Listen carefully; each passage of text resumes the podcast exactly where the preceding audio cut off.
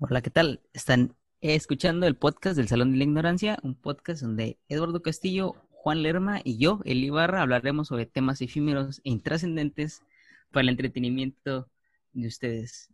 ¿Qué tal? Buenas noches. Bueno, Buenas noche de madrugadas. miércoles. Noche de mangas del chaleco, no, no es cierto. Las mangas del chaleco eran los lunes, ¿no? no, los viernes. Yo que sé, Los ah, sí, los ya, ya ni me acuerdo, hace mucho que no miro la tele. Las noticias más bien. Más bien ya no salen, men. Ya no salen, sí, cierto. Ya no salen. Desde que, Que, que pensabas que eran chistes, pero no, eran como como fallas ahí de, de algún político o algo. Sí, y luego ya Errores. buscaban ahí. Pues se me hace que era, que creo que era como un tipo así de, los memeaban, pero con, con televisión mexicana, ¿no? Con cosas del Chavo, de Capulina, Sí, sí, Eh, le metían ahí cosillas. sí, y, y que quedaran con, Era con la como, situación. como los historietas del del del periódico, ¿no? Algo así. Algo así, sí. En- la parodia, days. Se, se los parodiaba. De chiquito ¿Qué, trataba de entender, pero no no entendía esos esos cómics. Yo voy a estar como los post. Ah, tú dices los cómics. Sí, eso de los cómics este políticos que salen en los periódicos. Sí, sí, sí. mm, Nunca Yo sí les entendí. entendía. Y me, me voy a ver así como los posts de que le pregunté a mi hijo que que que, que, que qué solución le mira para, para México y según le pone la mamá como que si el niño fuera un filósofo diciendo que se aprendió. ¿Sí los has visto esos tipos de posts que hacen? Sí, sí, sí, sí, sí lo he visto y luego ponen lo, lo más curioso es que mi hijo, mi hijo se llama, no sé, Vicente Fox. eh. Lo más curioso es que mi hijo de 5 años se aprendió todo el, el movimiento del marxismo y cosas así. Sí, me, no los has visto, así pasa. Este, pero bueno, Se aprendió la historia de la revolución rusa. sí.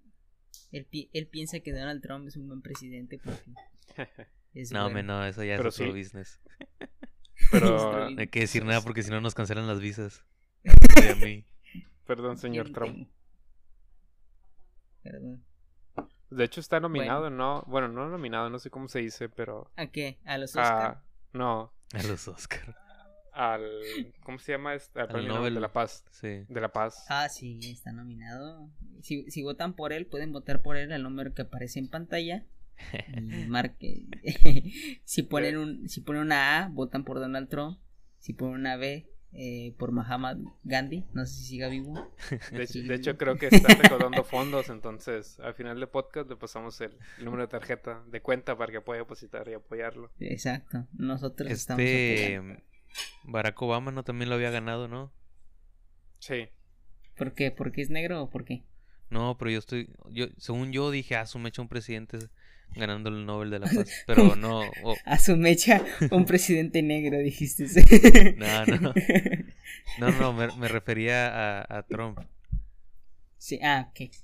este, ganando el premio Nobel de la Paz, pero según yo, eh, Barack Obama ya lo había ganado cuando estuvo de presidente. No creo sé, que la, prim- la primera vez. ¿no? la primera, Creo que él fue, no en la re- reelección. él fue reelecto, ¿no? Ajá. No, él fue... No, porque en la reelección se sal- saltó lo de Israel, ¿no? Con ellos. Bueno, creo que eso es un no, tema. Quién sabe, yo no estoy muy entrado en la política, la verdad. Eh, ignoremos Pero bueno, eh, el comentario de Israel. Ignoremos. Sí. Sí, ¿Qué, quién, a quién, quién, ¿Quién se la va a rifar esta vez? pues el que quiera. Bueno, pues vamos a hablar. ¿Qué les parece de.? ¿Qué les parece si hablamos de.? Nah, no es cierto. Vamos, ya. a, vamos a contar unas anécdotas que nos cayeron en el grupo de Facebook. Pues ya, que ¿Qué nomás era una. Anónimo. Anónimo. Mariana. es cierto.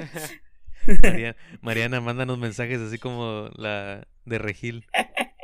Sí, Este- Nuestro único oyente es Mariana. Saludos, Mariana. sí. Y ella nos manda preguntas de diferentes cuentas que tiene. Es la, es la, la imagen esa de Atlas, no así en el mundo. Y está Mariana y la el mundo es el, el son de ignorancia.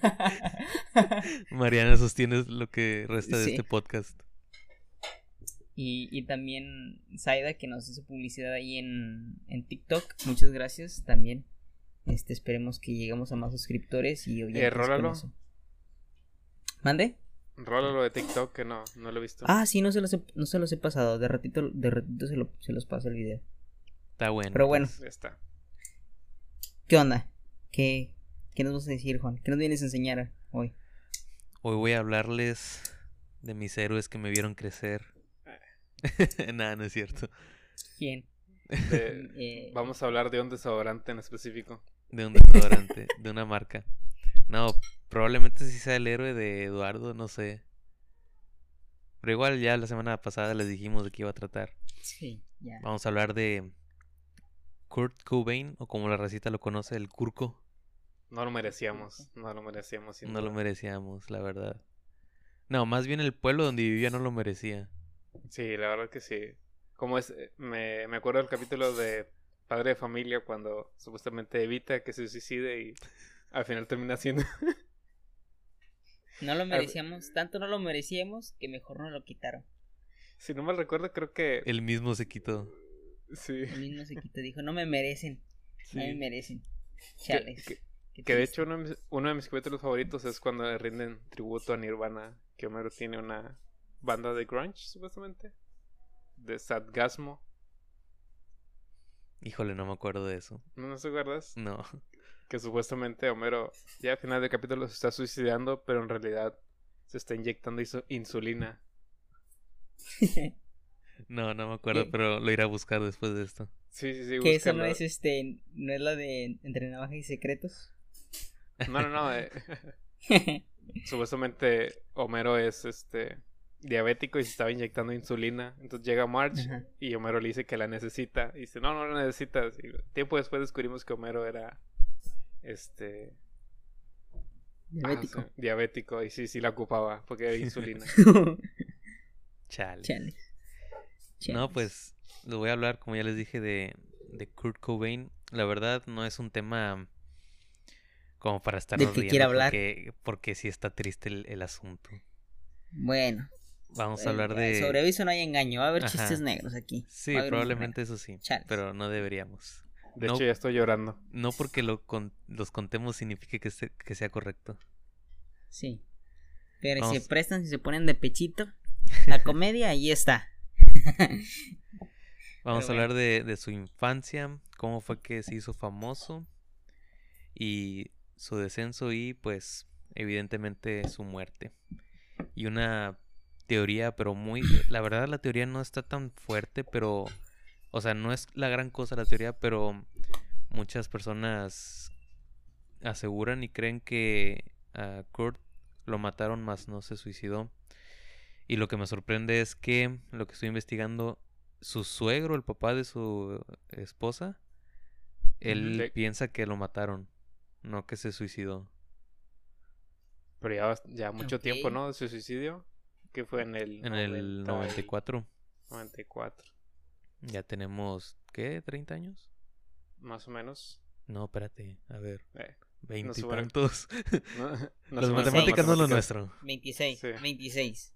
Las matemáticas sí son lo mío, nada más que estaba dejando que se hicieran Me fui bien. Ya- me fui bien arriba. Ya vimos que alguien Sí, sí fue a la escuela. 30 años. de- Sí. No, eh. discúlpenme, es que ya a esta hora uno no, no piensa muy bien. Son como, que ¿Las 4 de la mañana, más o menos? Son como las 5, ¿no? Ya ni, sab- ya ni tenemos percepción del tiempo.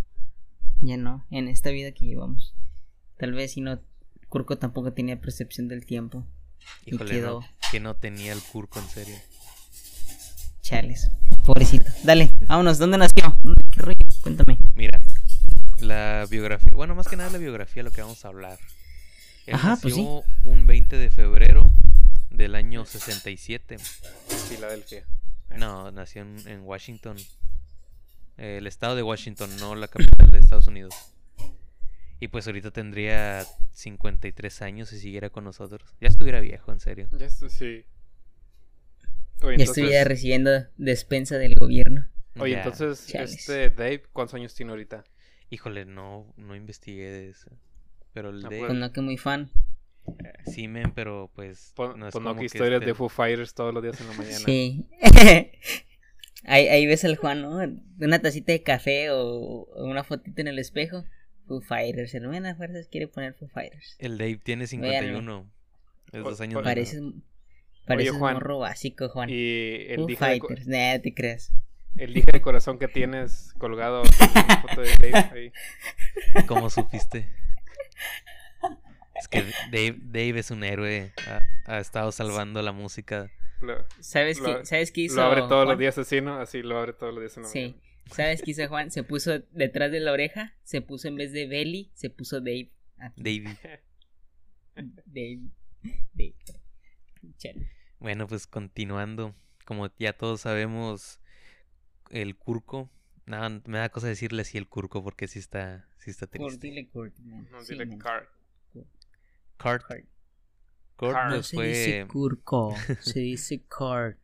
Kurt Cobain. Kurt Cobain. Pues lo que ya conocemos es que fue cantante, guitarrista, el compositor principal de y frontman de la banda Nirvana, una banda que casi no escucha Eduardo.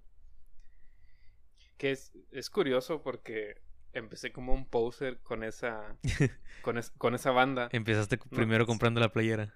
Sí, al- algo parecido. Sí. No sé si, si recuerdan Dato que... curioso, es una de las marcas que más venden playeras. No, no sé si Para recuerdan que, que en un antiguo sí. Facebook te dejaba poner como fotos principales en tu biografía. Ah, sí, en la parte de arriba. Ok, entonces había un programa o una página que te acomodaba las fotos. Un banner, para- sí. Sí. Entonces recuerdo que estaba en Nirvana. De hecho, si buscas en mi perfil de fotos de portada. Ahí están las cinco fotos así Ah, Ahí están las cinco fotos. Sí, sí, Entonces, me acuerdo. este, yo lo puse y un amigo mío que es es súper fan de, de Nirvana me dijo, eh, tú, literalmente me dijo, eh, tú qué sabes, tú no vas, tú qué vas a saber de, de De rock. Nirvana. Sí, chamaco tonto. Y, y fuimos a su casa y me enseñó el video de, de Smell Like Teen Spirit. No, ya, desde ese momento, Dijiste, esto es lo mío. aquí soy, esto es lo mío. Y de hecho es, es mi... Tu amigo, tu amigo es tan fan de Nirvana que todavía va a sus conciertos. Sí. No, y, y mi amigo no es tan fan de Nirvana, pero sí me dijo, oye, pues nunca lo has escuchado y pones eso, pues déjate lo enseño mejor y ya después decides si, si lo sigues escuchando o no. Y hasta la fecha lo sigo A escuchando. ver, ven para acá, chamaco prieto. Ven y escucha esta música. Haber ido a la casa de tu amigo fue tu mejor decisión, podrías decir. Sí, sí, o- o sea... Forjó literalmente- una, una, ¿cómo se llama? Un carácter en lo que es ahora el Eduardo adulto. Es que hasta el día de hoy, si yo quiero escuchar música, si tengo un mal día y quiero escuchar música, escucho a Nirvana porque es mi grupo favorito. Junto Que con siempre tienes un mal día, ¿no? Entonces, Sí, que Por eso tiene como 300 horas de reproducción al mes. de- de Nirvana. él es el de único que lo Nirvana. escuche, sí. Que mi canción favorita es Suicide Samurai, se llama. No, ¿De qué no, disco? amigo, no lo hagas. eh, ¿Te crees? Ah, Pues disco nomás no eran acuerdo. tres. Nomás eran Sí. tres. No, no No, tienes. creo, creo que Suicide Samurai es un EP. Ah, ok. Entonces, ahí luego lo escuchan. Yo fíjate que, que de Nirvana he escuchado el, el Nevermind completo y unas que otras canciones de los demás discos, pero pues sí, es que la, la icónica es Smell Like Teen Spirit y otras más como Lithium, In ¿Qué- Bloom. qué- ¿Qué Es, dices? es la, es, la, es, es la más popular, man. La de Smells Like Teen Sí. Spirit. Es la más Fue, popular. fue un fact que todo el mundo sabe. Se llama así por el desodorante. por el desodorante, porque le decían ¿no? a él que, que olía a Teen que Spirit. olía. sí.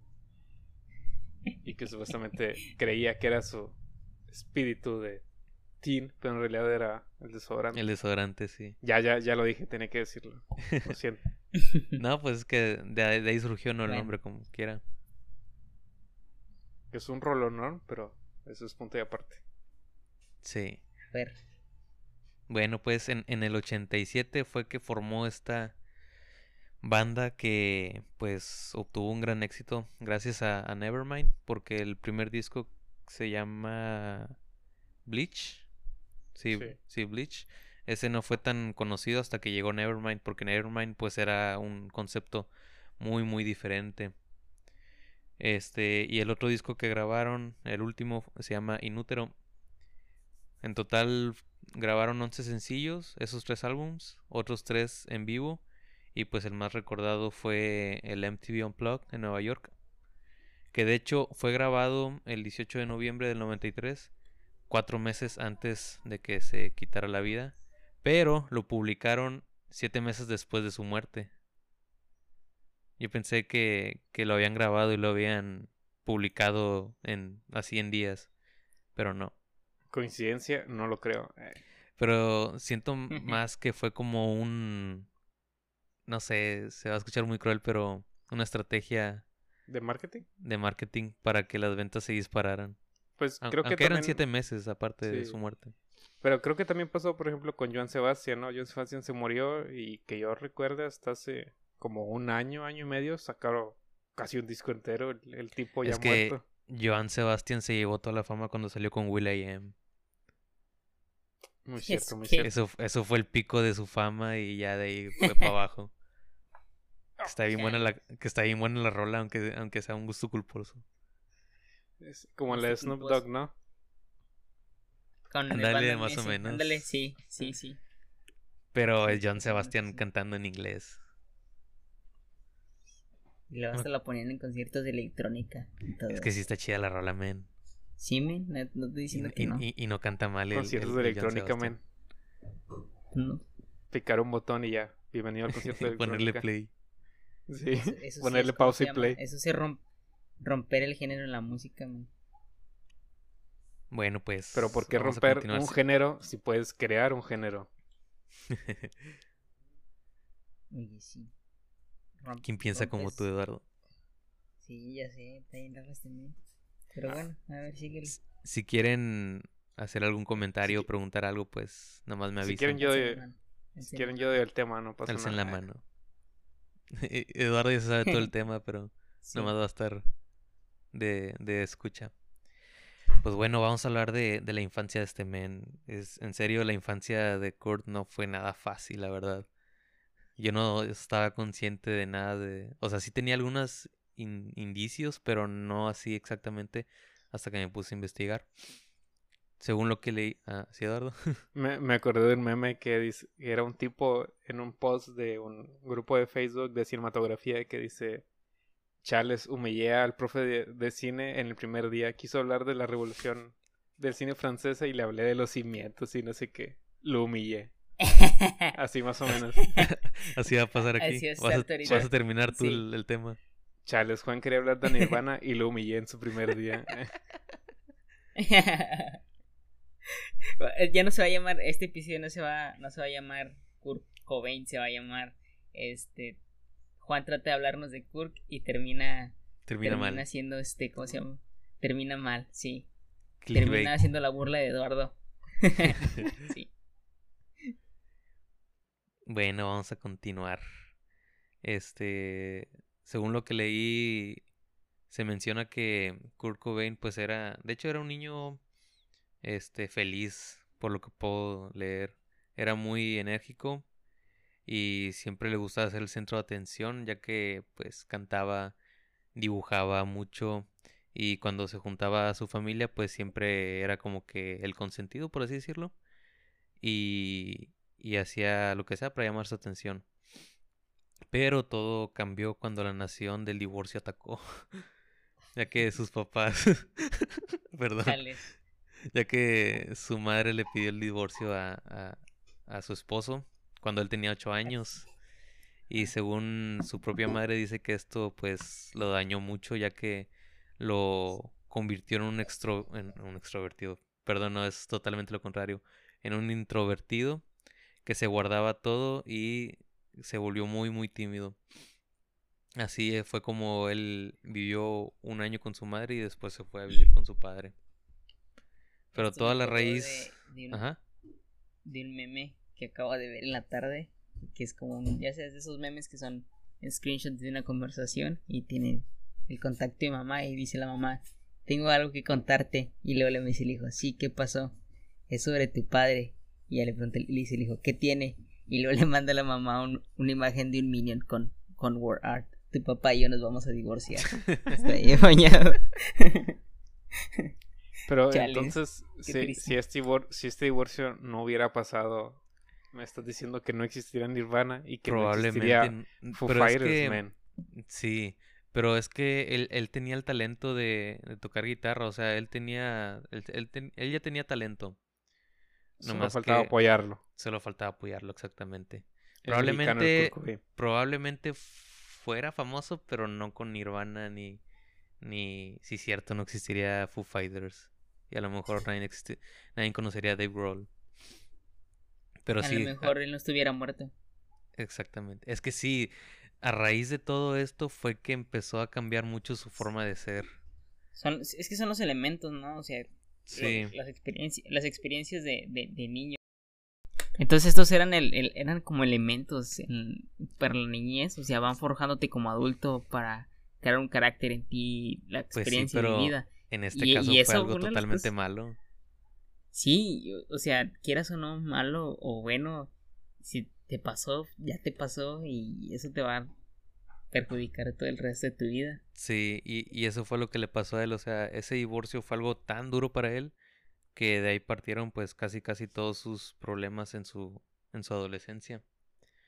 Y aparte el lugar donde vivía no favorecía nada porque él, él vivía en un pueblo que se llama Aberdeen, en el estado de Washington. No lo confundan con la capital, es diferente. Pero este era un, dice aquí la información que era una comunidad pequeña, pero que se dedicaba a la tala de árboles, al, árboles, perdón. Este, y la mayoría de las personas pues eran leñadores. Y Había pues. Entonces, ¿mande? eh, Es por eso- es por eso que a Kurt Cobain le gustaban las playeras así, ¿no? Sí, de franela de cuadros. De franela de cuadros. Sí, de cuadros, sí. Y pues Tan- Tan no sé. único y diferente. ¿Y, y si pedías Starbucks o no? No, porque creo que en ese entonces no no existía. O existía. no sé. No, porque no te digo que es un pueblo pequeño, ¿no? Mm. Este, y pues Como todos comprendemos, ¿no? Pueblo pequeño. pueblo pequeño. Pero en, en Matamoros sí hay Starbucks, ¿no? Sí. Creo que sí. ¿Y tendría buen internet o no? Ah, no, ¿verdad? En ese tiempo no había. Y pues en este pueblo, como pues todos sabemos, el estereotipo de un leñador es alguien varonil, musculoso. Bueno, no musculoso, pero sí una persona Robusta. robusta, eh, corriosa, como decimos por acá. Qué bueno, Mm. ya ha cambiado mucho desde ese entonces para acá. Este, en ese, en ese lugar, pues no se apreciaba mucho el talento artístico. Lo que se ocupaba para alguien ahí era alguien fuerte que trabajara. Y Kurt Cobain, pues no era precisamente alguien robusto, siempre fue alguien, este, delgado. Y aparte que era muy enfermizo. Desde pequeño ¿De la consumía, mente o no, de la, bueno, de la mente y físico también. Porque Era un-. ¿Era un rubio menemista o no? no sé qué signifique eso. Te digo que de la mente sí porque consumía Ritalin, que es para controlar la hiperactividad, así que sí. O sea, y más que nada de niño, era, era lo que De niño. ¿no? O, o también ya de grande, de hiperactivo, sí, imagínate. un De grande también le entraba a ese tipo de Pero otras cosas. Sí, Pero a, otras a cosas. otro tipo de sustancias. Chale. precisamente para, para controlar problemas mentales, pero bueno, más adelante les voy a, contar más específicamente qué era. También padecía de una bronquitis crónica y una escoliosis leve. ¿Sí saben qué es la escoliosis? No, escoliosis no. ¿Cáncer de huesos? No, es como una curvatura en la Ajá. columna vertebral en forma de C o de S, pues todo depende. Y a veces, Bardi, pensabas que lo sabías todo de Sí. Cobain. No sabes nada. Su columna hacía honor a su apellido, Cobain, no sé. No, No, no, no, tampoco. Chale, sí. Y pues no sé si te hayas fijado tú en fotos, Eduardo, este, casi, casi... Yo después de que leí esto me, me puse a ver fotos y sí se mira como que algo encorvado en algunas fotos. Yo pensaba que era por la guitarra. Pues de hecho, de hecho, siempre que estaba sentado con la guitarra, siempre estaba así. Y Sí. al Hacia enfrente, microfonio. Y sí, sí. hacia, hacia enfrente, sí. Siempre estaba. Y luego aparte yo me Sí. pongo a pensar, las guitarras que él usaba, bueno, ya cuando era más famoso, son guitarras más pesadas porque son de mejor calidad y por ende pues mejores materiales y todo eso.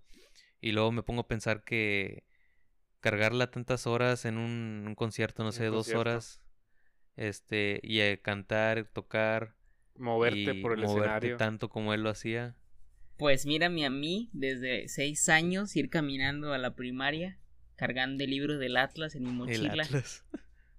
El de, el de historia era el más grande. Sí, sí, sí, eh, y vivas con todos, men, porque no tenías como un horario, no sabías. De repente la maestra decía que quería hablar de español, de matemáticas, te los tenías que llevar todos, y ahí ibas tú, jorobadillo caminando. Fíjate que, que yo no recuerdo cómo se distribuían las seis horas que estabas en la primaria. No, no es que en la primaria no había horas. Eso. Bueno, al Sí, menos la mía no. Pero ¿en qué, ¿en qué momento había esa transición de matemáticas a español? Es muy raro. Le vamos a hablar de la primaria, no hablamos de la primaria, y tus traumas. Gracias. Y pues esas eran algunas de las enfermedades que sufría Kurt. La, la esquiolosis, el- lo de la columna vertebral, eh, la- una bronquitis crónica y lo de la hiperactividad. Sigue diciendo la información que en el 79 esta familia de, de los Cobain se enfrentaron a un suicidio de un tío abuelo de Kurt que al parecer era muy cercano a él. Y luego, cinco años más tarde, en el Eh, o sea, 84, ahí sí, ya casi casi fue, de tal palo a tal astilla, ¿no? hijo su mecha. Pues, pues ya había antecedentes tu de suicidio, por eso. Sí. Me, no le des spoiler a la gente que nos está escuchando. Chale. Y luego te digo, cinco años más tarde, en el 84, otro familiar más se suicidó. De la familia Cobain. Híjole. Ya era, es una enfer- ya era una enfermedad. eh, Eh, Pues ya era, no sé, una tradición o, o algo así. Fíjate que eh, en la secundaria había un tipo que se apellidaba, pero Cobian, men. ¿Serán familiares? ¿Serán los ¿Y mismos? suicidó o no? Ah, Probablemente. creo que no. Ah, bueno. Y pues ya ves que ya ven que les dije que sus padres se habían divorciado. Este, pues evidentemente cada quien se volvió a casar con familias nuevas. Su padre se casó con una mujer que ya tenía un hijo y una hija. Y pues si ya de plano la relación que tenía Kurt con su padre era muy difícil, se, se volvió, pues no se volvió, sino que desapareció por completo esa relación padre-hijo. No, sé, no sé Y- por qué me, me acordé de Ed Kemper. ¿Sí, no? ¿Era Ed Kemper? Mm, no, Ed Kemper, su papá sí como que lo integraba, ¿no? Pero, y, y, este, ya como quiera, él tenía, se casó con alguien que ya tiene otros hijos. N- No sé por qué me siento identificado. eh. No me acuerdo tú de Ed Kemper. ¿Por qué te sientes identificado con Ed Kemper? Eduardo? No, ¿quién es ese? Ah. Es que, es que no escucha leyendas legendarias, por eso. Sí. Yo Bueno. escucho un verdadero podcast, El Salón de la Ignorancia. Esos podcasts underground que Sí, nadie sí. conoce. Ay, ¿Qué- qué- que siempre que... sí es cierto, somos underground, man. Aún somos nos- underground. con- Sí, Somos siempre que, underground. que pienso en el podcast y presentarlo a la gente, me imagino a Bob, a Bob Vance Refrigeration. no, él todavía no llega a esa parte. Al del The Office. Sí. Sí. ¿Quién Bob Vance from Vance Refrigeration. No, este, ayer, ayer estaba viendo el de la isla, man, donde, Ah, donde este quema en la tostadora, mete un pan con queso o algo así, y. Dwight se mete a buscar el teléfono. Ah, estaba sé. muy bueno. que que yo no entendí eso de lo de Bob Bounce hasta que me lo explicaron. Me decía, porque decía, bueno, porque cada que sale tiene que Era publicidad decir gratis. que- era publicidad gratis. Sí. Pero Por bueno, eso, por eso en cada op- oportunidad decía toda la línea completa.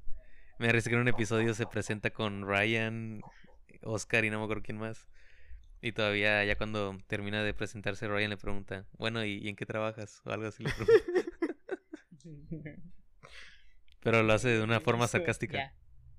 Ok. Nah, no es, Bueno. no es como que sea un spoiler grande. No, no, no, pero sigue, sigue con tu curquito.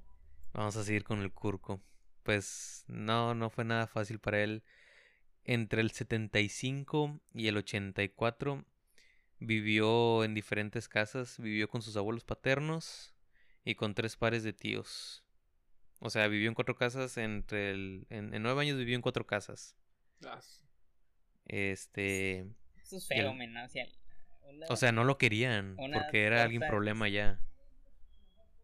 Ah, ok, era eso, no era tanto porque, este, Porque a lo mejor no podían sustentarlo, sino que no lo querían. Es que ya era un, un, un chavo, por así decirlo, problemático. Un chico problemático. Sí.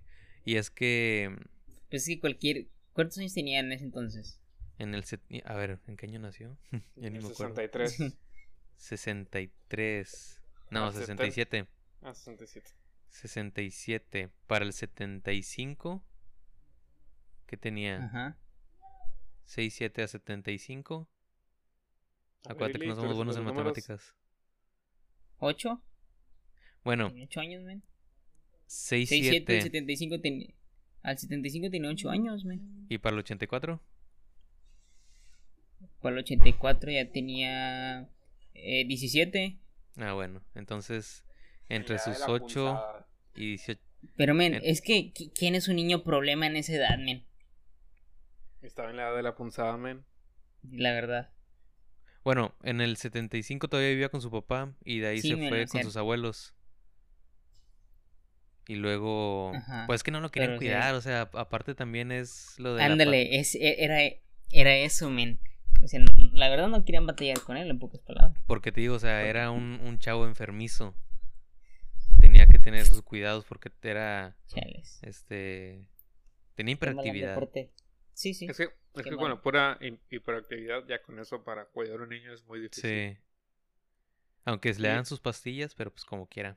Y, ese es el Ah, detalle, pero ¿no? cuando ganó los miles. Ah, pero cuando ganaba sus miles. No, pero como que ese es bueno. el detalle, ¿no? Que, o sea, para la época en la que él vivió de, de niño, pues era un tema que no se veía tanto, que no se trataba como se trata ahora. Sí. Sí, Ujú. Que no había tanto. Lo, Tanta lo- lo información. miraban como lo miraban como un problema como que ya van a decir, no, este ya, ya está perdido, ya está loquito, va, por Ajá. así decirlo. Sí, chales, qué mala onda. Pero bueno, Y pues eh, ya es- después de que terminó de su tour de con sus abuelos, con sus abuelos y sus tíos, volvió a vivir con su madre, quien ya tenía también familia, Su primera gira. su primera gira, pero de casa en casa. gira familiar. Nada más que la relación con su madre pues no, no era tan buena tampoco. De hecho, según lo que leí, le tuvo que rogar él a ella para que la dejara vivir con, en su hogar con, con su esposo y su otra familia. Este, nada más que llegó un momento en el que la madre encontró, eh, se puede decir que, que descubrió más bien que su esposo, su nuevo esposo, la estaba engañando. Y en un arranque de, de, ¿De de furia, por así decirlo, trató de matar al esposo con un arma que tenía, solo que nunca supo cómo cargarla. Y como nunca pudo ni siquiera cargarla, decidió dejarla tirada. Ah, no, no, No perdón, podía cuidar no. a un. No. Ajá. Sí, no, no tiró el arma. O sea, se la llevó, pero la tiró a un río. Di- Dijo, Ajá. dijo Corco. A ver, hasta un lado mientras nosotros trabajamos. a ver, quítese. Siéntese, Siént- señora. Siéntese, papi. Siéntese, mamita, en lo que nosotros chambeamos, le dijo. Con voz de, de chuponcito. Y pues, como su madre arrojó esa arma y creo que otras más, según lo que leí, al día siguiente el curco, nada, nada tonto, pues le pagó unos niños para que se metieran a un río que fue donde las tiró. Obtuvo las Pues armas. nadaba tonto, ¿eh? Porque no, no, no quiso entrar él. Pues no. Obtuvo las armas y las vendió y así compró, creo, su primer guitarra y su primer amplificador. Y aquí ya eh, empezamos así para arriba. La... Bien Hasta eso inteligente el tenía buen muchacho. corazón. Inteligente, sí, sí, Ajá. o sea.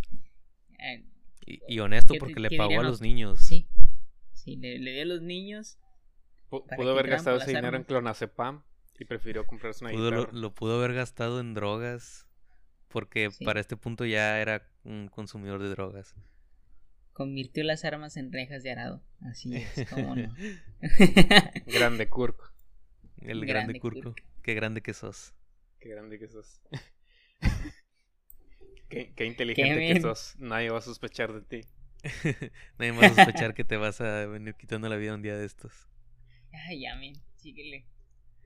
Bueno, pues para este punto, pues el punk rock, el punk rock, perdón si se escucha todo pocho ahí el inglés, apenas estaba como que en su auge. Y así lo voy a leer textualmente como los encontré. Esa música sonaba como se sentía Kurt exactamente, desesperado y enojado. Abandonó la secundaria, su madre lo corrió de su casa. Perdón que me ría, pero, pero otra vez lo corrieron. Sí, así como Forrest, ¿no? Y, y conocí al presidente. Otra vez. Y Otra pues vez. vivía creo en el asiento trasero del carro de su amigo, de un amigo de él. ¿Qué años, men? ¿Qué años? ¿Qué vida, men? llegó un punto en el que vivió abajo de un puente. Pero seguía teniendo ok. amigos, que era lo, lo importante.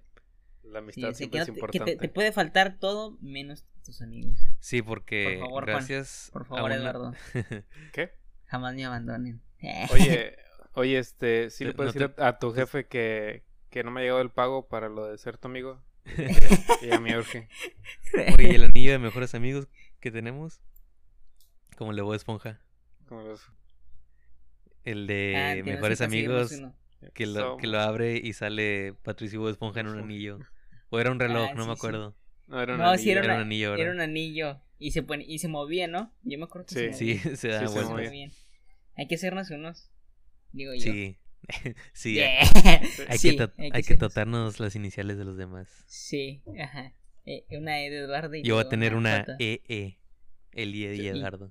Yo me voy a tatuar un, un ojo de Eli y un ojo de Juan aquí. en el pecho. en el pecho. en el pecho. me, voy, a- me voy a tatuar sus dos ojos izquierdos para que nunca se vean.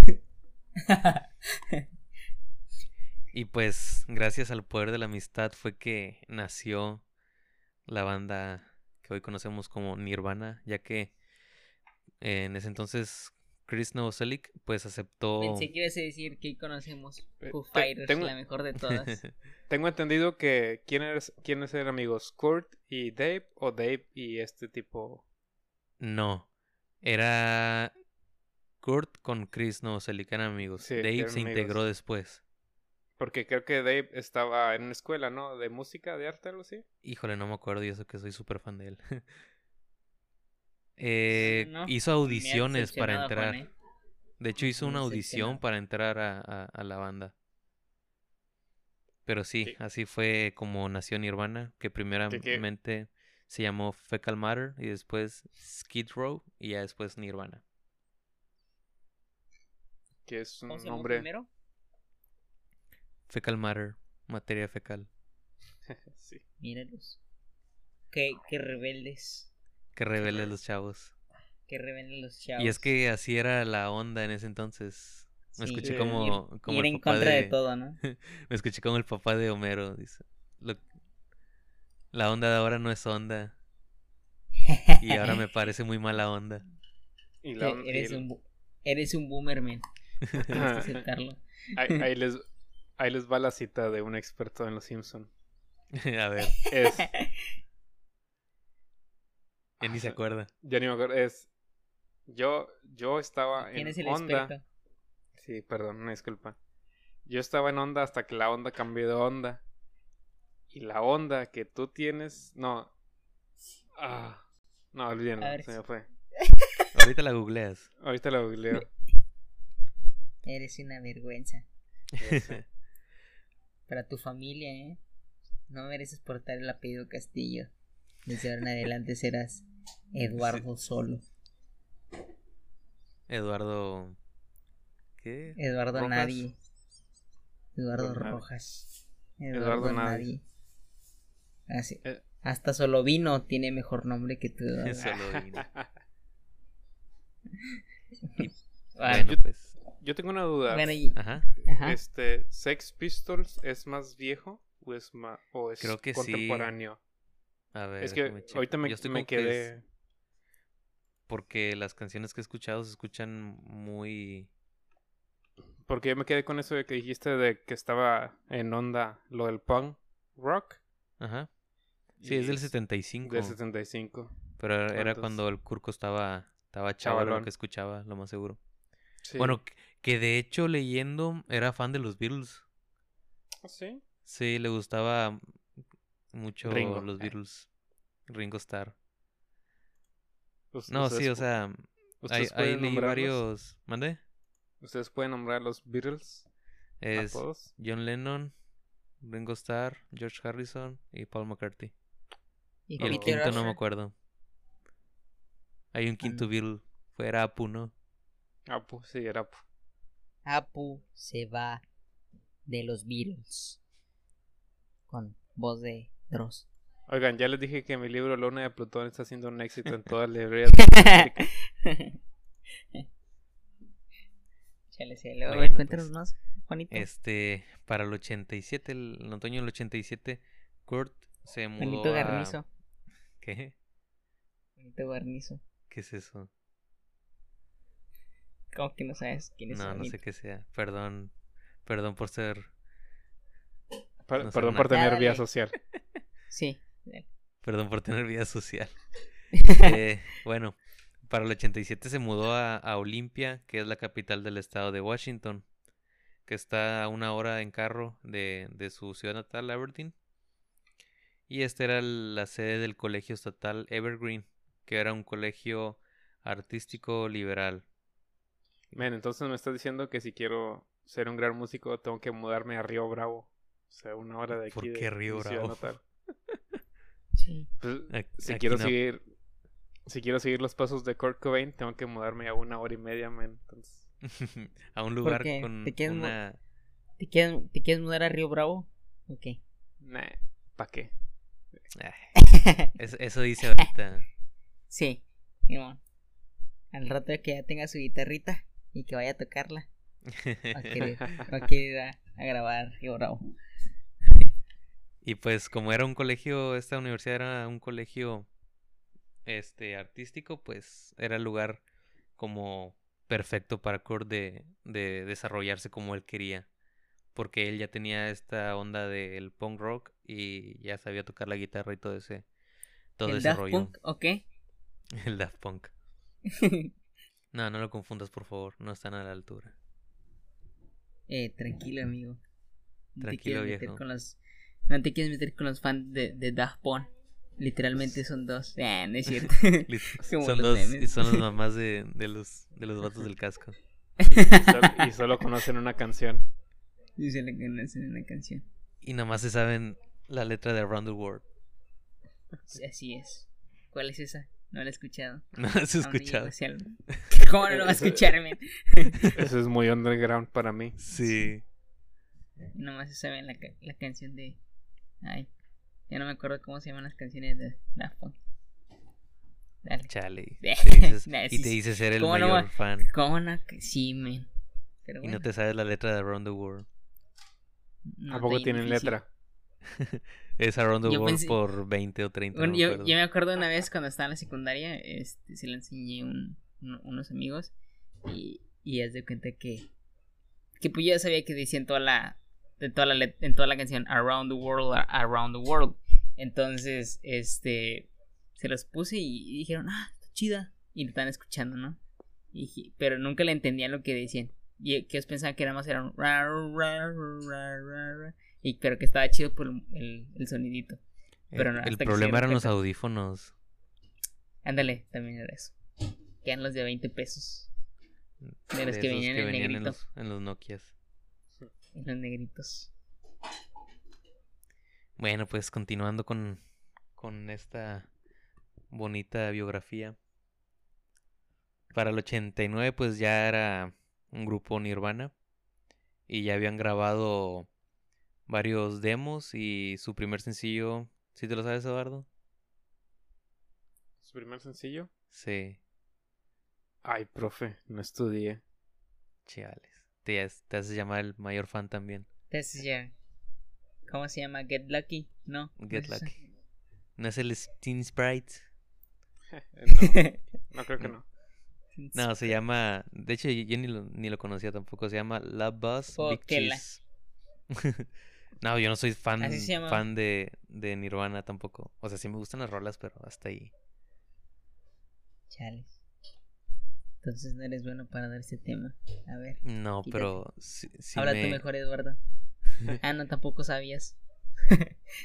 sí me interesó la vida del Curco, la verdad. Porque Sí, está trágica, business. Está y, muy me, y, trágica, me, sí. y me identifico como único y diferente que soy. De hecho, Por ya, favor, ya- no queremos ya- encontrarte sin, sin sesos. en tu cuarto. Bueno, este. Bueno, ahora sí, puedes proseguir. Prosiguiendo. Es que creí que Dordo iba a hablar, pero ya no dijo nada. ya no dije nada. Sí, también yo pensé lo mismo. Es que Este- yo creí que él iba a decir algo, pero dije, no, ya. Por No eso levanten la mano, morros. No, jamás, Perdone, profe Juan. jamás. Nirvana me enseñó que tengo que ser un anarquista completo. Chale. Bueno, vamos a, a continuar. Eh, grabaron esta canción con un sello independiente y según la página donde, o sea, una, una discográfica independiente. Y según la página donde investigué esta información, dice que este sello se jactaba en capturar el sonido de Seattle, que en su mayoría era la escena grunge de ese entonces. O sea, en Seattle era lo que había, puro grunge en, ese, en esa época. Y pues fue ahí en ese mismo año en que grabaron el, su primer disco Bleach y les costó la módica cantidad de 606 dólares con 17 centavos grabar ese disco. Ufas. Que me imagino que en ese entonces era suficiente dinero, ¿no? Pues estás hablando de hace 89, hace 21 años. O sea, ya Hay que checar la inflación y todo eso. A ver, Eli, tú que eres el bueno de... Saca ahí la calculadora. ¿Cómo, cómo dijiste? Sí, es lo que va a hacer. ¿Cómo, cómo se calcula de la inflación? La inflación. Sí. Creo que se tiene que multiplicar la... Nah, como si supiera, me escuché insegurote, va. Tienes que multiplicar. Nah, ve cuál. No, ahorita, ahorita les checo, espérame. Ah, ya sé cuánto es. Ya sé cuánto es. A ver cuánto es. Les- Syntax error. No, ya, Syntax ya chequé aquí repito una página. Sería, no es mucho la diferencia, nomás el doble. 1200, no, 1292 dólares.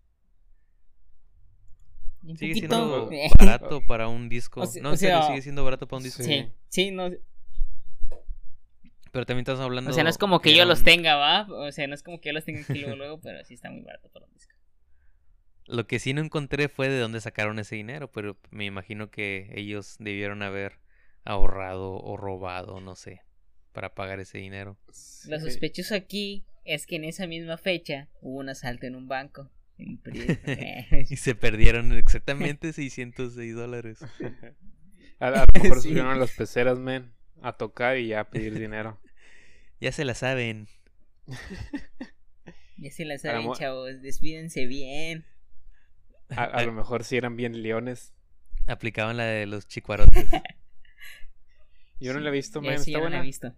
Está, está chida, pero el, el, en la primera escena se suben a hacer un número como de payasitos y nadie les da dinero.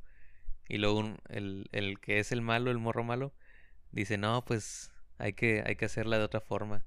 Y luego saca así de la nada una fusca. Bueno, si no quieren por las buenas, por las malas.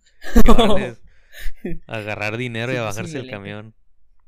Que justamente Sí, chale. eh, hoy estaba hablando con alguien de esa palabra, men, fusca, para definir algo tan peligroso, men, es muy gracioso.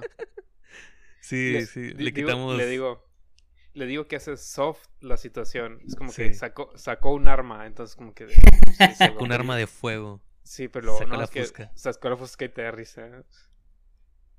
Sí, es Es- para no tornar frío y, y malo una situación que de la cual puedes sacar algunas sonrisas. Que es lo mismo que es decirle filero. eh, a- A al navaja. contrario, a decirle filero a la navaja o a un desarmador muy filoso. O un objeto punzo cortante. Exactamente. Pero bueno, continúa con los chiracuatos. Los chicuarotes. Nada, pues. Quién sabe cómo habían conseguido esa, ese- esa lana, pues yo eso no lo, no lo leí, no lo investigué. No nos concierne. No nos concierne exactamente, es la palabra adecuada. El Y caso- pues El caso es que lo sacaron, eso es lo bueno. el caso es que sacaron el disco y fue un éxito porque era algo como que chido. No sonaba igual que, que todo el grunge en ese entonces, pero sí estaba chido, por así decirlo. Y salieron de gira eh, para promocionar ese disco. Y fue entonces cuando el poderosísimo Dave Grohl se unió a, A la a, banda. a la banda. Este, como les digo, pues fue una audición. Lo de la audición, yo me acuerdo que salió en un documental de Foo Fighters, que hablan también de, de Nirvana. Pero él menciona que para entrar a Nirvana hizo una audición y tocó la canción Smells Like Teen Sprite. Y pues de ahí les gustó a los productores, no sé, y ya, de ahí se quedó en, en Nirvana.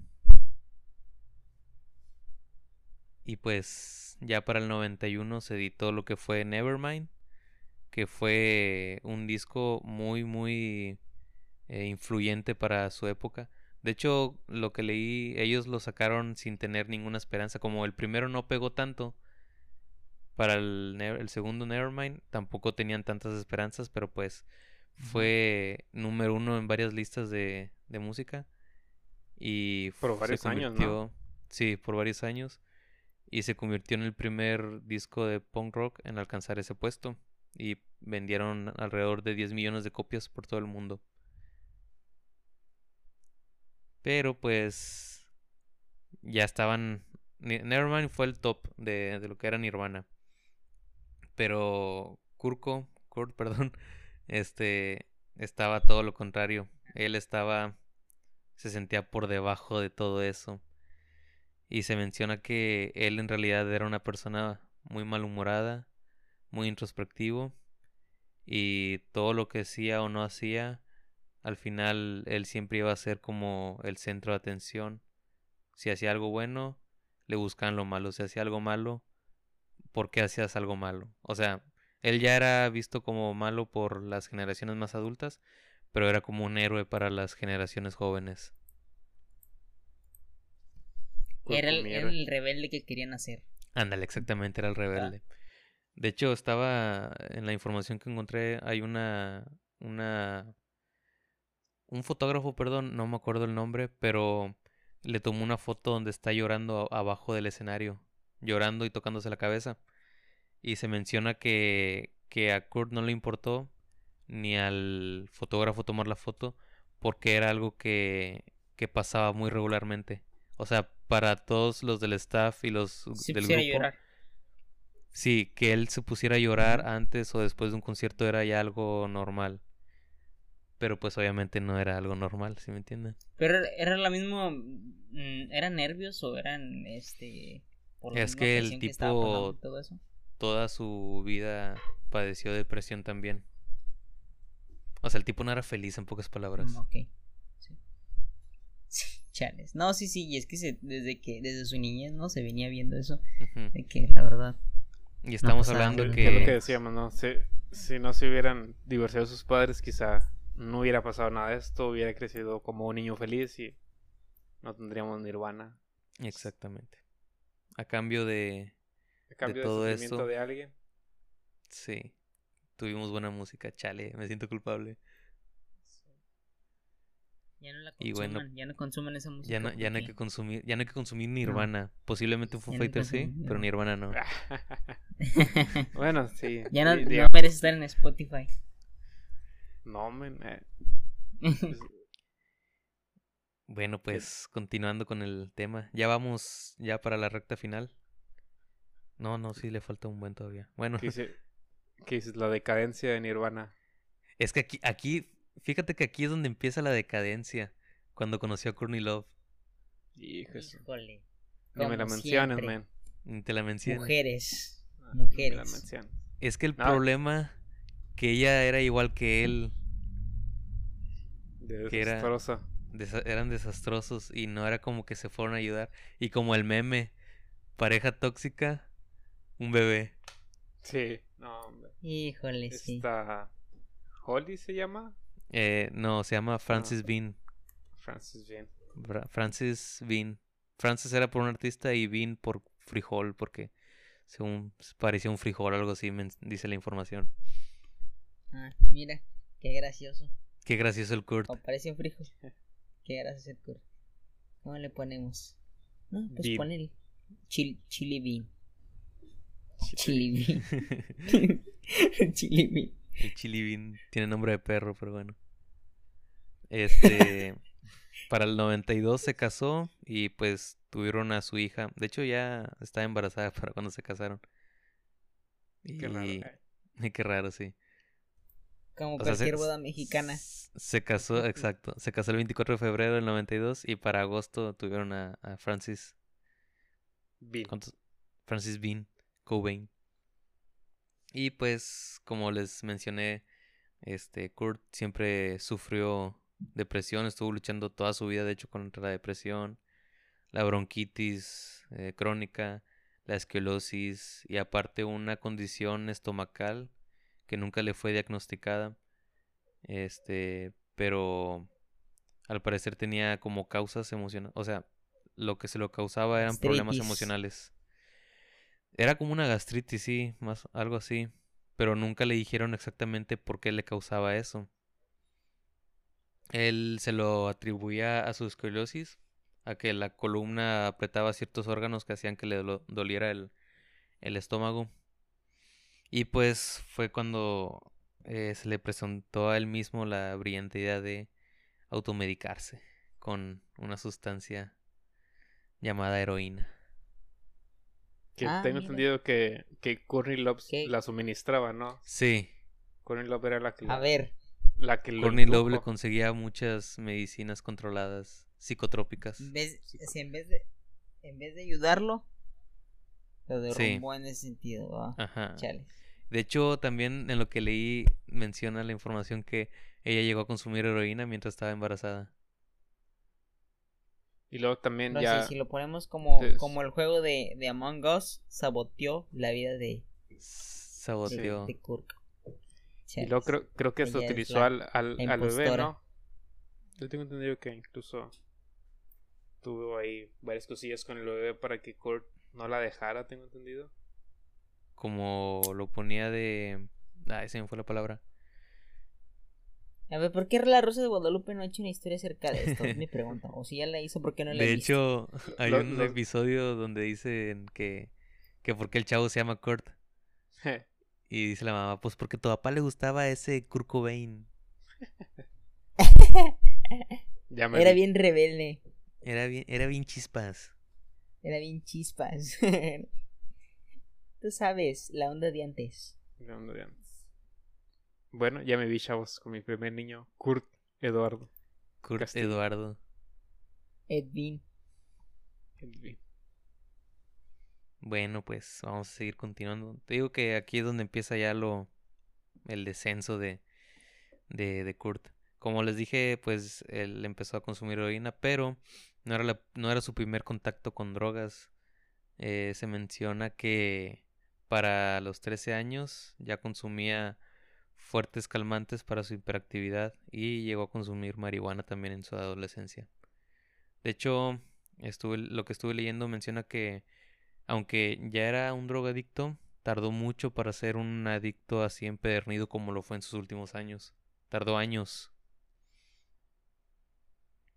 Y pues este consumo de drogas llegó a afectar la gira de, de Nevermind, ya que siempre se le miraba mal y se desmayaba constantemente. Tanto Que, que de hecho tú, yo, tú- tú lo ah, ves en las fotos, ¿no? Y lo ves de la... O sea, lo ves demacrado, lo ves... Pero quizá... sí, se mira Ya en las últimas. Sí, pero quizá era como que la onda o el estilo de música, ¿no? Que no llamaba tanto la atención que se O sea, así. suponías que era normal para la Eh, música que hacían. Para la música que hacían. Así desalineado, este, con ojeras, barbón. Y es también en la época en la que empezó su autodestrucción, ¿no? Que era cuando Sí. se aventaba la batería hacia los amplificadores, tiraba su guitarra. Que, que así como que el giro, ¿no? Con la guitarra Sí. y lo iba a pescar. Hay un Tocaba video. con maná. Tocaba con maná. Hay un video donde Chris Novoselic lanza el bajo hacia arriba. O sea, pero lo lanza alto y no ve y le cae en la cabeza. Eh, Es un- si quieren lo pueden buscar en, en YouTube. Pero se, se- le queda viendo el, el Kurt así nomás. Y el tipo pues ya no tocó el bajo, se quedó ahí tirado. O sea, se levantó pero se fue para atrás. Como de quiero intentarlo. Y según menciona que, que no atrapó el bajo porque las luces de arriba lo, lo cegaron. Y ya no supo dónde venía el bajo y pues le cayó en la chompa al vato. Ah. Pero ¿y bueno, síganse, síganse drogando, chavos. O sea, lo dije en forma sarcástica, no que lo hagan de, de veras. Sí, ah, sí, no, no, tienes que, aquí tienes que, este, ¿cómo se llama? Explicarte, tienes que, que dejar en claro que no es cierto, que no lo Sí, haga. sí, perdón. Y bueno, pues después de esto, este, eh, se enteraron de que iban a ser padres. Bueno, ya eso lo conté antes. Pero gracias a esto, pues empezaron como que a una rehabilitación de, de, pues del uso de las drogas. Y fue cuando a Kurt se le miraba pálido y, y tembloroso, que era por el síndrome de la abstinencia. Así que, este, de nada sirvió todo esto porque en cuanto llegaron a Estados Unidos, eso fue en una gira entre Japón y Australia, llegaron a Estados Unidos y, y, y Kurt pues recayó en las drogas otra vez. Que trató de, de dejarlo, ¿no? Por su hija, por bien. Sí, sí, por O sea, el eso. Pero pues no, No fue tan fuerte que digamos. no fue tan fuerte, sí, no, no tenía suficiente este, fuerza de voluntad. Ajá. Que qué mal ¿Qué rollo, más? ¿no? O sea, teniéndolo, teniéndolo todo y no poderte controlar. Pues sí, pero pues bueno. Ya, ya vamos El ahora sí a la, a la-. Vamos a- ahora sí a la, a la recta final de, de esto. Vamos a hablar ya de- ¿Qué tienes? En la recta final, men. En la recta final. Una disculpa, este, a le está afectando que ya es algo tarde. y- Ya es algo. Tengo sueño. Chale, podemos Ya, acabar ya. el capítulo, no te puedes. Este, Si quieres te puedes ir. sí. Ok, ya vi que no sirvo para esto. Re- Recuesta tu cabeza en el banco y duérmete un rato. De- deja que los, deja que los adultos trabajen, por favor. Gente, papito, en la que los... Ándeles. en en la que nosotros chambeamos. A ver, dale. Bueno, pues ya, ya, ya vamos a acabar. Este, el primero de marzo del 94 fue el, el último concierto, el que fue su último concierto de Nirvana, fue en Múnich, Alemania. Y pues como Kurt pues tenía diagnosticada la bronquitis y la laringitis severa, iba a viajar a Roma. Bueno, sí viajó a Roma este para el día 3, no, para el día 2 y el día 3 lo alcanzó Courtney. Solo que en la mañana del día 4 de marzo, Courtney lo encuentra tirado en el piso y pues obviamente llamó rápidamente a, a un a un paramédico, a la, a la ambulancia, sí. Y pues lo que tenía era una sobredosis por combinar champán, la bebida alcohólica. Apunta. Y- eh, ¿Mande? apunta. champán y flunitrazepam, que Ah, es un caray. medicamento hipnótico controlado. Paracetamol. Ok. Nombre más poderoso. Se usa para, para el tratamiento de insomnio y, caballos. y ansiedad. Las paletas que te da el Simi, de eso traen. Yo sé que de eso traen. El gobierno lo oculta. De hecho, en Estados. Unidos ese, ese medicamento se, can- se prohibió su venta porque lo usaban para, este, como dormir a las personas y después abusar de ellas. Ah, ok, ok. Sí, Y sí, en sí. Europa solo No es el cloroformo. Ah, no, es No. el cloroformo. Chale. Y en Europa solo se vende bajo prescripción médica. Con pero- razón. Pero Courtney le consiguió ese medicamento. Ah, miren, no, no. inconscientemente, ¿no? Ahí, más o Sí. menos se puede decir. ¿Quién Es fue? Ahora sí, ¿no? Como el meme de Mondas. ¿Quién fue? Bueno, después de cinco días, pues regresaron a, a, a Seattle. Y fue el 25 de marzo cuando Courtney decidió juntar varias amistades de, de Kurt Cobain para hacerlo entrar en razón y que éste entrara a rehabilitación Para anexarlo. para anexarlo precisamente. A lo cual Kurt pues se negó porque según él decía que él estaba bien y que, que él podía dejar todo eso cuando él quería. Típica excusa de, De o drogadicto. de drogadicto, sí. Que él no, él lo puede dejar No. cuando quiera. Ella no me controla a mí. Yo la controlo a ella. Así se ponía. Aún así, pues lograron, lograron anexarlo al pobre Kurt. Y llegó a, a un centro de recuperación el 30 de marzo. Pero para el día siguiente, Kurt se, se escapó de este centro de rehabilitación. Se saltó la barda, literalmente se brincó una barda. Eso, e- ese centro está en Los Ángeles. Se brincó la barda, fue al aeropuerto y tomó un vuelo a Seattle. Y no lo reportaron perdido hasta el día 4 de abril. O sea que se pegó un loquerón. Se pegó un loquerón de tres días. Este, No sé por qué me recuerda a Bojack Horseman. Híjole, he nunca vi esa serie. No. No, tampoco. El caballo retosando. esa buena tragicomedia. Qué buena tragicomedia. Y no la he visto. Y pues, como les digo, el, el- se escapó y el 4 de abril lo, lo reportaron como perdido. Y no se supo nada de él. Se dice que lo más seguro es que anduvo deambulando por Seattle y sus orillas. Y la gente no, o sea, sus conocidos no sabían que él estaba en Seattle, según todos estaban en, En el Todos- anexo. Ajá, todos creían que estaban en el anexo. Y pues ya llegamos a la fecha del 8 de abril del 94, que es la fecha en No que andaba muerto. Andaba de andaba de parranda. parranda. Fue la fecha en que lo encontraron sin vida, un, un empleado de, de una compañía eléctrica. Iba a instalar en su domicilio un sistema de seguridad y pues menciona que encontró el cuerpo, ese cuerpo, pero pensó que era un maniquí. Más tarde fue cuando lo reportó. Este hombre se llama ah, Gary Smith. Menciona que el cuerpo tenía signos notorios de traumatismos, o sea, de golpes. Y pues que en realidad pensó que estaba dormido, pero en realidad pues notó que había un charquito de sangre Estaba- y fue cuando llamó a la policía. Ajá, sí, sí, sí. Y pues al final la autopsia arrojó que su deceso no fue el día 8, sino como tres días antes, el 5 de abril, alrededor de las 11.30 de la mañana. O sea, el cuerpo tenía ahí tres días tirado. Ya estaba un poquito. No, ya, ya estaba entrando en su, en su estado de descomposición, ¿no? Y la pregunta es, ¿dónde estaba Courtney Love? Sí. ¿Dónde? Bueno, Ok. según CA saben dónde estaba, pero no me acuerdo ni no investigué.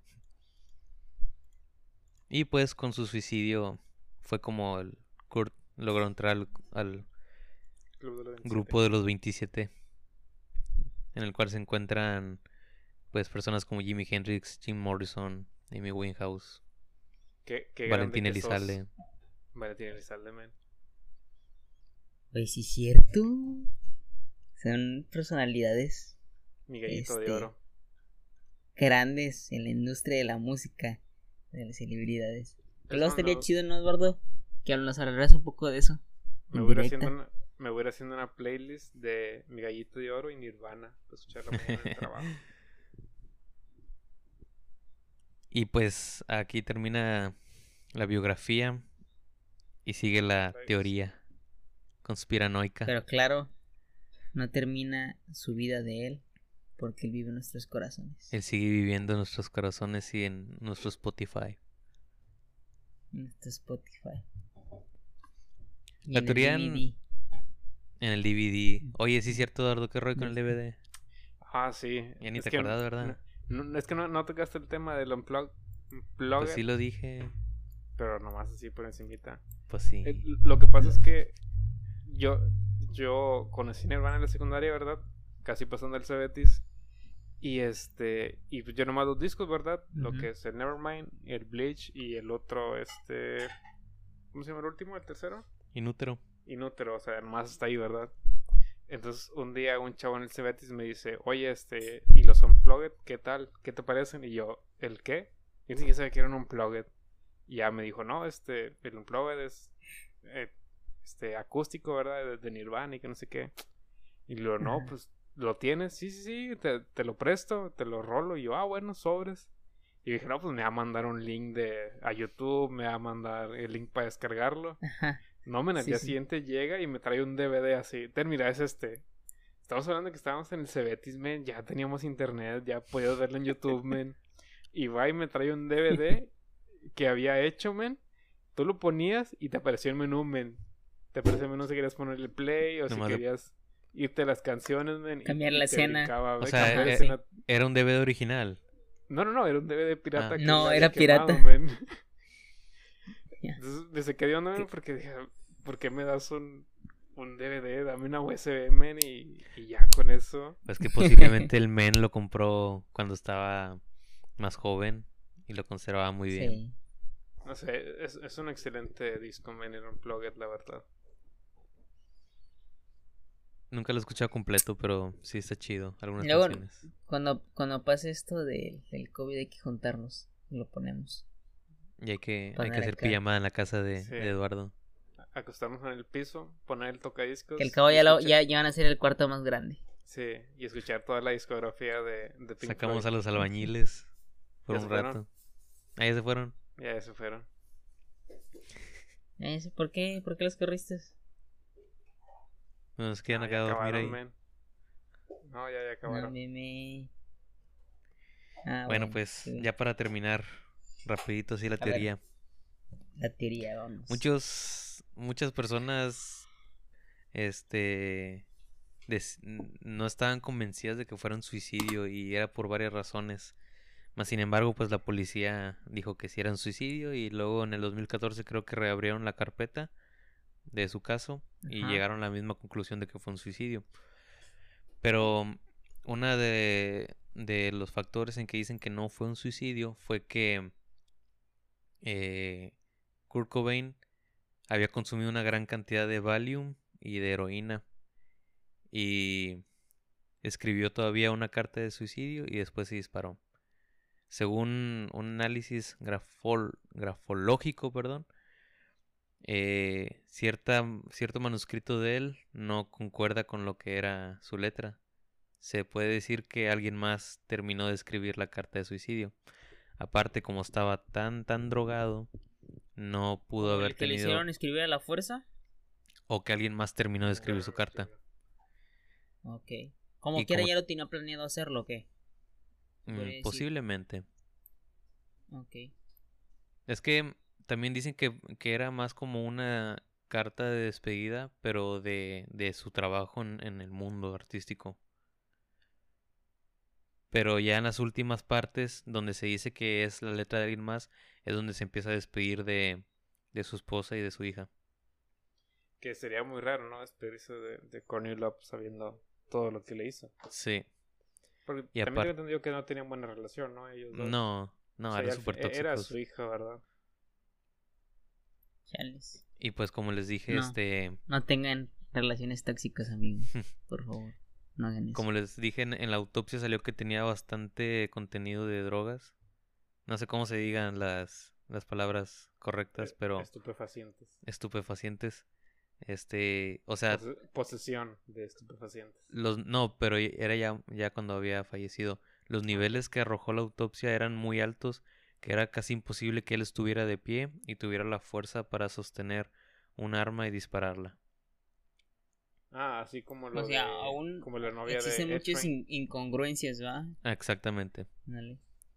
Sí. Luego, en el 2015 salió un documental que se llama Soak in Bleach. Se centra en Tom Grant, que era el, e- es el, perdón, fue el investigador privado que contrató Courtney Love para encontrar a Kurt Cobain cuando se desapareció del, del anexo. Este, y este hombre ah, entrevista a un cantante de una banda que se llama The Mentors, en el que afirma que Courtney Love le había propuesto pagarle 50 mil dólares para matar a Cobain. Y este cantante, este vocalista, pues apareció muerto tres días después de esa entrevista. De que esa entrevista ya salió a la luz. O sea, esa es otra incongruencia que habla. Sí, sí. O sea, O sea, cuando se dio a la luz esta entrevista, a los tres días el tipo que a los dijo tres que... días él, él, él muere. Sí. Lo encontraron... Suicidio. Lo encontraron muerto en las vías del tren, aparentemente porque el tren lo atropelló. Eso. Aparentemente. Que Ajá. eso. Deberíamos asociarnos con leyendas legendarias para checar ese tipo de casos, eh. Que no nos cargar de, de otro podcast para agarrar. y pues también otro otro detalle se puede decir es que el suegro de Kurt, el papá de Courtney, eh, él asegura que no, que, o sea, él está su- sumamente seguro que no fue un suicidio. Y creo que también... Ya, cono- ya conoce a su hija cómo es. Ya conoce a su hija cómo es. Es que sí está bien cañón ponerte en contra de tu hija. Men, o Y- sea, sí, o sea, ponete en contra de tu hija. O sea, tú oyes defender a tu yerno. O sea, algo, algo sabe. Algo, algo sabe. Por algo lo dice. Sí, por algo lo dice. Y pues ya para terminar, voy a leer un parrafito que encontré en una página. Ajá. Y cito, como dice el Badía. No importa que la gente lo quiera ver de otro modo. Kurt Cobain no era la reencarnación ni la manifestación de los referentes de otra generación. Era simplemente él, Kurt Cobain, un miembro singular y paradójico de una generación repleta de individuos singulares y paradójicos. Era notablemente débil, pero poseía un aullido tan desgarrador que era capaz de romper con el silencio de la radio ante el rock and roll en la época de Nevermind. Era un generoso fan de la música que les devolvió a sus referentes todo lo que ellos les había, le habían dado. Fue un hijo de padres divorciados, fue un esposo y fue un padre. Fue un adicto a la heroína, fue un defensor apasionado de los derechos de las mujeres y al final no es más que un número más en la estadística de los suicidios en Estados Unidos. Uno más en el gran grupo de los 27. Qué, qué grande que sos, Kurko. La neta, te pones a pensar en todo lo que padeció este men para llegar hasta la fama y, y como quiera no, no es como que digas a su mecha me hubiera gustado ser él. Sí, es que re- representa toda una generación, men. Sí, era así lo llaman, la voz de una generación. Sí, exacto. Así como muchos otros artistas. Pero en especial Kurt. Ay, disculpen que no haya estado lleno de chistes este episodio, pero Sí. me daban ganas de tocar este tema porque sí era algo que, Interesante. Es interesante. ¿Cómo vamos, Jerry? Ah, ok. y pues así despedimos el episodio de esta semana. Qué buen episodio. Gracias. Qué buen tema. Ajá. Qué buen tema. A la otra les voy a hablar sobre agujeros negros. A ver, eh, apenas pudiste explicarme, no, no, no puedes, no puedes sacar la edad de Kurt en unas simples fechas que vas a andar explicándome de agujeros negros, por favor, Hágame usted el favor. háganos el favor, agujeros negros a lo mejor los de las cocinas donde viven las ratas, men, es lo único que, que- que Porque te te burlas de Miku. Porque te- eh, eh, me da Miku ansiedad, limitado. pero bueno. ¿Qué onda, este, Eduardo? ¿Qué nos vas a hablar tú la, la próxima semana o quieres dejarlo como sorpresa? La próxima semana les voy a hablar de un tema que surgió a través de una plática con una persona. y ¿Qué que- persona? Que es, sin nombres. ¿Cómo generar dinero con dos sencillas aplicaciones? que, que es un tema que, bueno, hasta, hasta ahorita, fíjate que lo he platicado un poco con Juan, es acerca de la piratería, men. A ver, ¿y por qué conmigo no lo has platicado? Porque sabes que soy bien pirata, va. Sí. Entonces, Chales. este, eh, va- quiero hablar Vamos de a la hablar de Jack. Sparrow y todos ellos. Sí, Sí. eh, eso es a lo que me refiero con piratas. Yo eso es a lo que me refiero con que soy bien pirata. Entonces, que, sí, sí, quiero tocar ese tema de la piratería. Obviamente todo el mundo sabe que la piratería es mala. Pero hasta qué punto. Pues bueno, o sea, en, en mi punto de vista, la piratería ¿Cómo es, es, que, mala. cómo, es que, ¿Cómo es que caemos tan fácil en ella, va? ¿Cómo es Bien. caer tan fácil? Dijo Jim y Pam, nosotros vemos películas en el cine porque no sabemos cómo descargarlas. Por eso. sí. Entonces sí, el, el siguiente Eh. tema va a ser piratería. Buena, Ya está, mala, pues. el fin justifica los medios. Va a estar maquiavélico este es Robar es malo, chavos. No lo hagan. Mata el, mata el alma y envenena. Está bueno, pues. Entonces, nos estamos escuchando la próxima semana. Por favor, síganos en Instagram, Facebook y en Twitter. Todavía no tenemos Twitter Ah, sí. ahorita. Hasta después que crezcamos más, se me hace que va a ser posible que hagamos Muy un Twitter. apenas si le movemos al de Instagram. Ajá. Inolvidable que Entonces, está el... Sí. Suscríbanse si es la primera vez que escuchen el Salón de la Ignorancia y has llegado hasta aquí. Entonces, quiere decir que este podcast es para ti. Por favor, suscríbete, dale like Y en Spotify también síguenos, que, que ayuda demasiado. No Gracias tenemos- Mariana por llegar hasta acá. Sí, tenemos muy pocas visitas. Pero, hasta luego. Estamos, desesperados. Cuídense del COVID, que aún está todo Escúchenos, por peligroso. favor. Escúchenos, por favor. Hacemos por amor al arte, no por gan- generar que ganancias. deberíamos Oye, no. de deberíamos de meter una segunda pista de audio así bien baja que diga escúchanos por favor pero al revés men así bien bajito men imperceptible A lo mejor. A ver, dilo, este, dilo. ah sí Ah, sí, ahorita. bueno, nos estamos viendo, ¿eh? Hasta el próximo, chavos. Cuídense, bye. Luego Duerman en paz.